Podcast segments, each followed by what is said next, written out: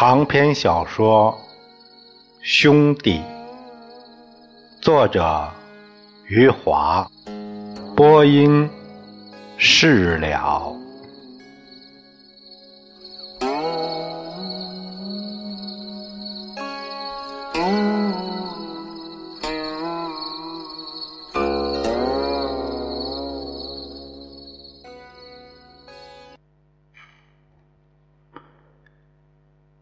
宋凡平放下了李光头的父亲以后，走到了井边从井里提起来一桶一桶的水，一次一次的冲洗起自己。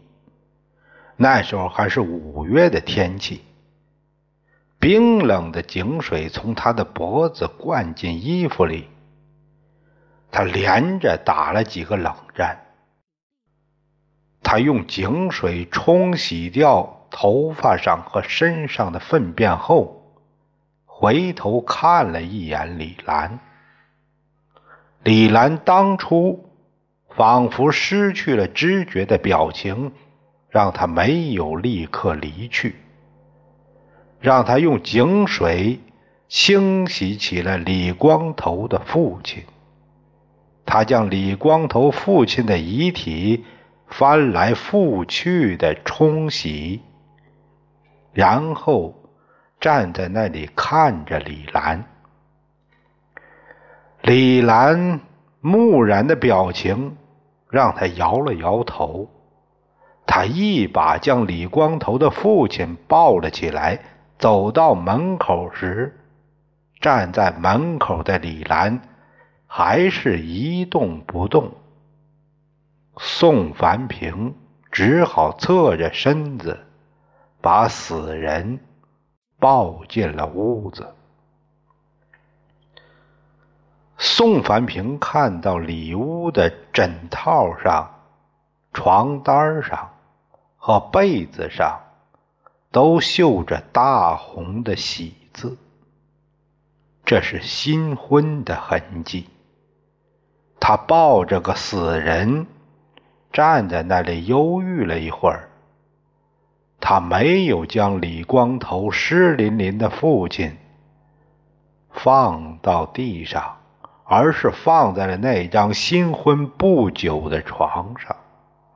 当他转身走出来时，李兰仍然一动不动地靠在门框上。他看到屋外人山人海，人人脸上都是看戏的表情。他低声对他说话，让他赶紧回到屋子里去，赶紧关上屋门。他似乎没有听到，他的脸没有转过来看他一眼，他一直木然的。站着，宋凡平只好自己点了点头，湿淋淋的向着人群走去。围观的群众看到他走过来，立刻为他闪出了一条道路，似乎他仍然是满身的粪便。他们惊慌的躲开去，于是又有人的鞋。被踩掉了，又有女人的屁股被人偷偷摸了。刚才冰冷的井水让宋凡平接二连三的打起了喷嚏。他走出了小巷，走上了街道，人们重新围拢过来，继续乐此不疲的看着可怜的李兰。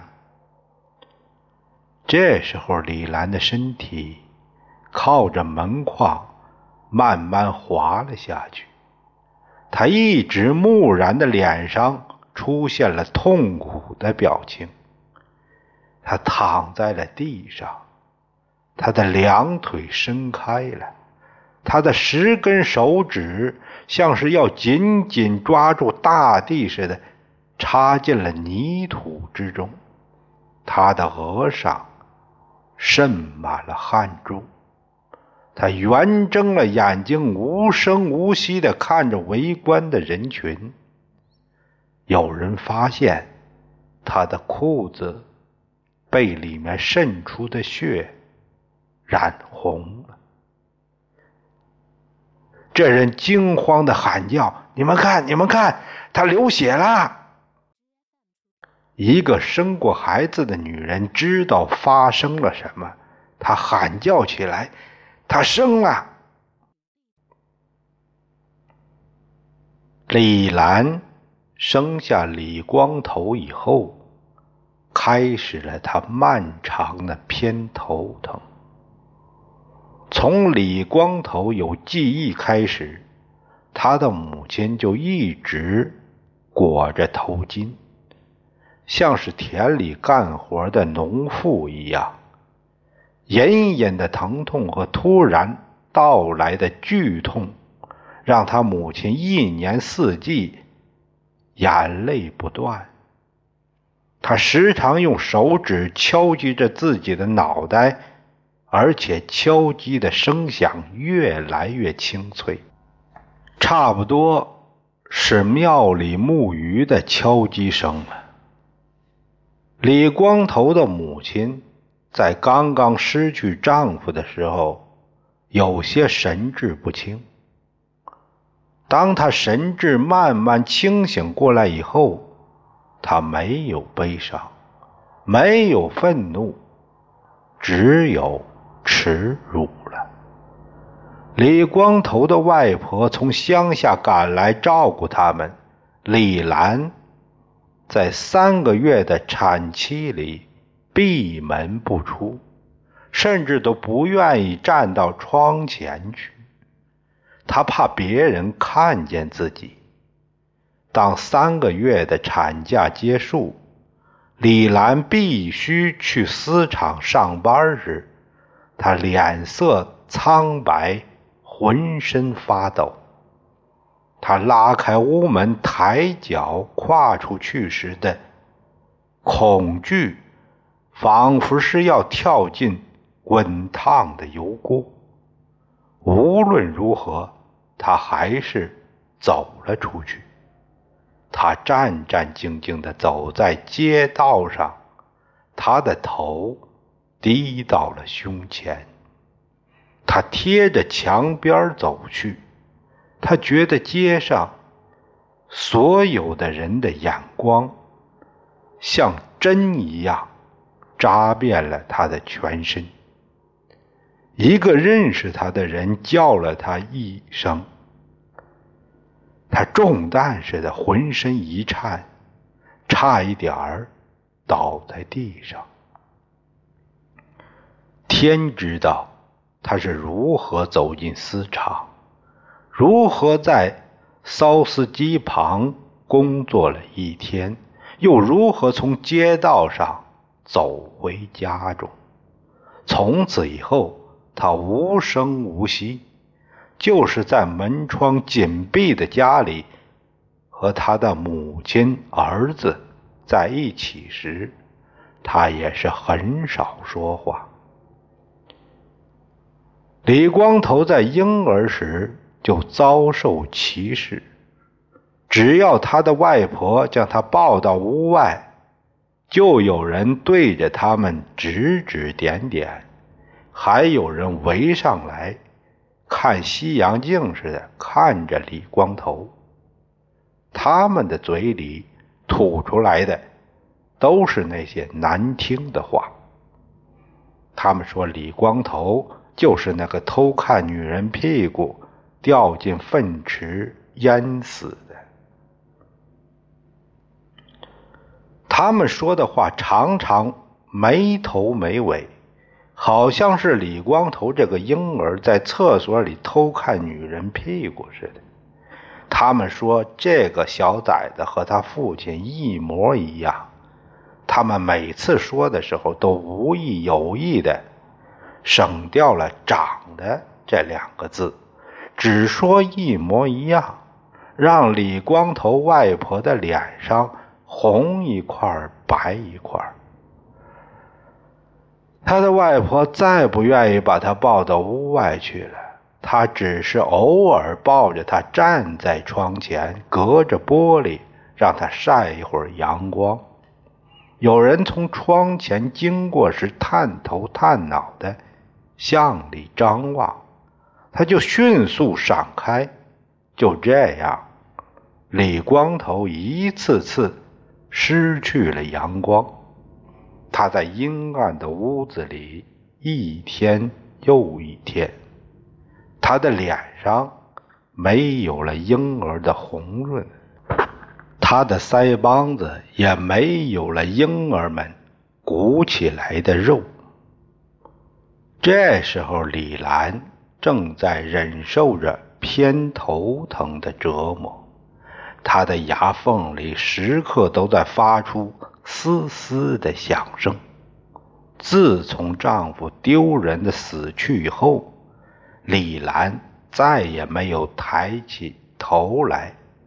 看过别人，再也没有喊叫过。剧烈的头痛，也只是让他嘴里不停的嘶嘶。有时候在睡梦里，他才会发出“哎呦哎呦”的声音。当他将儿子抱到怀里，看着他苍白的脸色和瘦小的胳膊时，他就会泪水长流。即便这样，他仍然没有勇气在阳光灿烂的时候把儿子抱到街上去。李兰在经历了一年多的犹豫之后，终于在一个月光明媚的深夜。抱着李光头，悄悄地来到了街头上。他低下的头都贴在了儿子的脸上。他沿着墙根快速地走动着，只有在他确定前后都没有脚步声的时候，他才会放慢自己的步伐，抬起了自己的头。看着天空里一轮皎洁的明月，沐浴着夜风凉爽的吹拂。他喜欢站在空空荡荡的桥上，凝视着河水在月光里闪闪发亮，一波一波永无止境的荡漾过去。他抬起头来时。河边的树木在月光里安静的像是睡眠中的树木，伸向空中的树梢挂满了月光，散发着河水一样的波纹。还有飞舞的萤火虫，它们在黑夜里上下跳跃，前后飞翔。起伏不止，像是歌声那样的起伏。这时候，李兰就会把儿子托在右手上，伸出左手指着桥下的河水、河边的树木、天上的月亮、飞舞的萤火虫，告诉儿子。这叫河，这叫树，这叫月亮，这叫萤火虫。然后他无限幸福的对自己说：“夜晚真灿烂呐！”从此以后，缺少阳光照耀的李光头。开始沐浴起了夜晚的月光。当别的孩子呼呼睡觉的时候，李光头的这个小小夜游神就会在这个小城市里到处出现。有一个深夜，李兰抱着李光头，不知不觉走到了南门外，广阔的田野。在月光下一望无际的伸展开去。李兰不由轻轻叫了一声，她熟悉了房屋和街道。在夜光里神秘的宁静之后，突然发现广阔的田野在月光下有着神秘的壮丽。他怀里抱着的李光头也激动了起来，双手同时伸向了天空般的宽广的田野，嘴里发出了老鼠一样吱吱的叫声。很多年以后，李光头成为我们刘镇的超级巨富，决定上太空去游览。他闭上眼睛，想象自己在太空里高高在上，低头瞧着地球的时候，婴儿时期的印象神奇的回来了。他想象中地球的壮丽情景。就是母亲抱着他第一次站在南门外所看到的情景。田野在月光下无限的伸展，李光头婴儿时的目光，像俄罗斯联盟号飞船一样飞翔过去。李光头。就是在明媚冷清的月光里，从母亲那里学会了什么是街道，什么是房屋，什么是天空，什么是田野。李光头那时候不到两岁，他昂着头，惊奇万分的看着这个明媚冷清的世界。李兰抱着李光头，在深夜的月光里流连忘返。有一次和宋凡平相遇了。当时李兰抱着儿子走在静悄悄的街道上，一个完整的家庭说着话，走在街道的对面。那是宋凡平一家人。在走过来，这个高大的父亲手里托着比李光头大一岁的宋刚，他的妻子手里提着一只篮子，他们的声音在寂静的深夜里，如同敲门一样清晰的响着。李兰听到宋凡平的声音以后。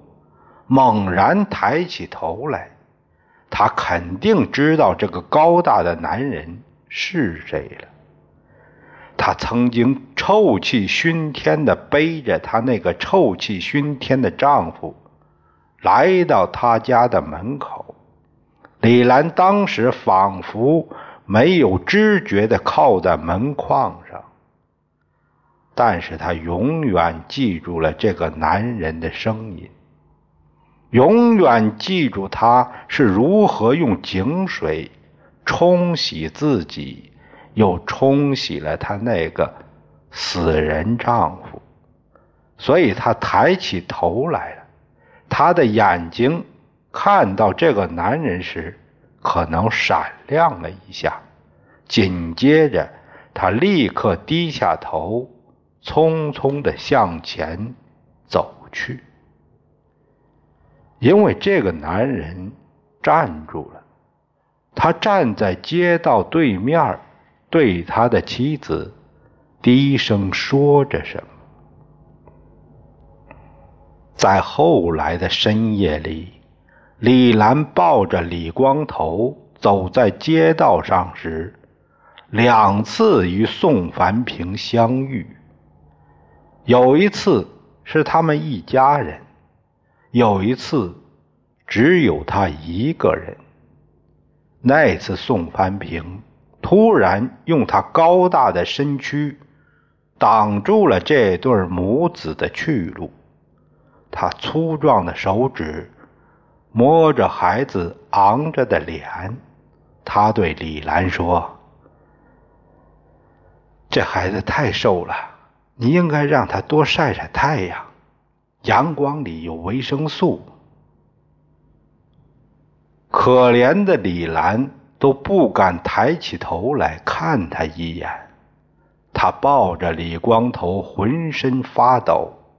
李光头在他怀里晃个不停，就像屋子在地震里晃个不停。宋凡平笑了笑，擦着他们的身体走了过去。这天深夜。李兰没有享受月光的灿烂，她抱着李光头，早早的回家了。她嘴里嘶嘶的响声也和往常不一样。这次，她可能不是因为偏头疼。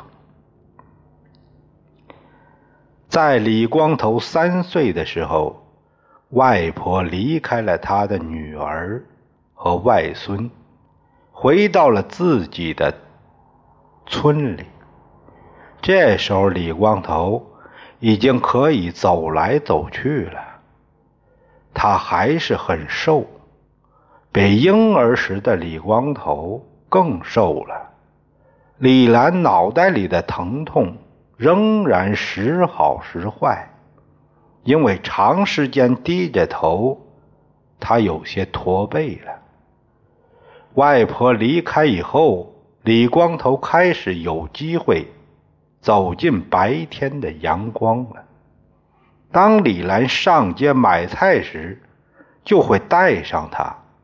他还是低着头，急匆匆地走过街道。李光头拉着他的衣服。跌跌撞撞地跟随在他的身后。其实那时候，已经没有人对他们指指点点，甚至没有人来看他们一眼。李兰仍然觉得所有的人的目光，像钉子似的钉在他的身上。